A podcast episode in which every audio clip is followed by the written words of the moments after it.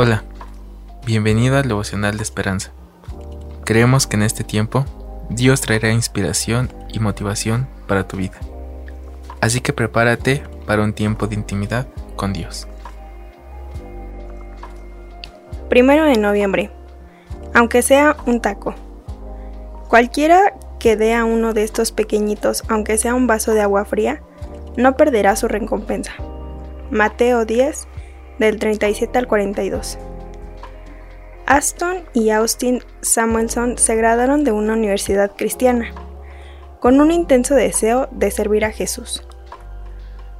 Pero como no se sentían llamados a un ministerio tradicional en la iglesia, combinaron su carga por terminar con el hambre entre los niños con las habilidades empresariales que Dios les había dado.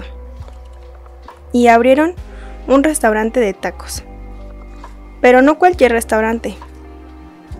Por cada comida que alguien comprara, ellos donan dinero para promover un alimento especialmente diseñado para suplir las necesidades nutricionales de los niños desnutridos.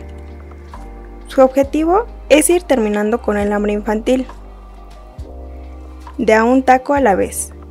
Las palabras de Jesús en Mateo 10 son asombrosamente claras.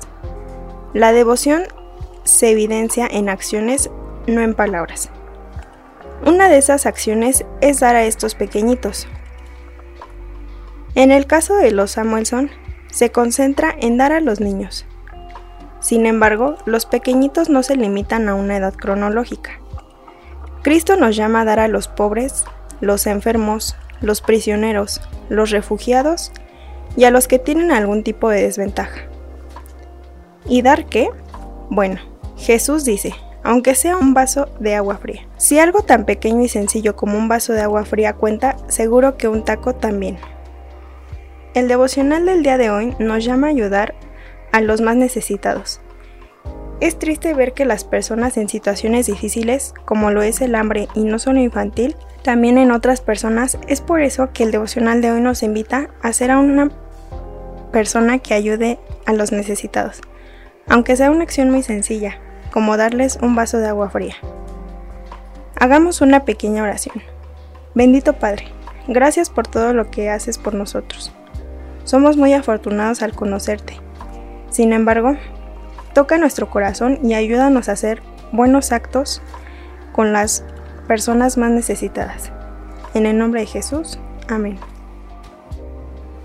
Esperamos que hayas pasado un tiempo agradable bajo el propósito de Dios. Te invitamos a que puedas compartir este podcast con tus familiares y amigos para que sea de bendición a su vida. Puedes seguirnos en Facebook, Instagram y YouTube como Esperanza. Hasta mañana.